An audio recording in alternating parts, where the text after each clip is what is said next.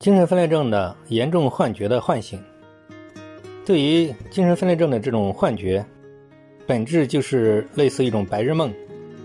那么，给他辩论或者强行说教，只会激起他的愤怒。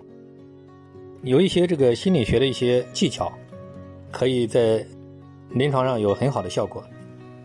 我在治疗各种严重精神分裂症的幻觉的时候，我常用的一种方法。就是不反驳他，就是给他深入的去聊。很多人可能会回避，但我一般不回避，我会先理解他，然后跟他彻底聊，给他聊透。当把这个事情把他聊得非常透的时候，很多时候求助者他自己聊着聊着，他自己就醒过来了，因为聊着聊着，很多东西聊多了，他自己就觉得是没有办法，就把他就等于是逼到墙根了嘛。他没有办法，因为他必定是一种空想嘛。所以说，他虽然认为是真实的，但当你跟他聊得非常透彻的时候，他自己聊着聊着，有一些人他自己就醒过来了。我不知道大家能理解这个方法吧？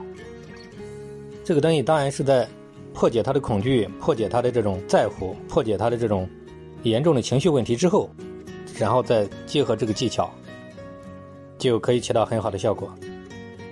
因为为什么？因为精神分裂症的幻觉，它必定是个幻觉，它不是真实的。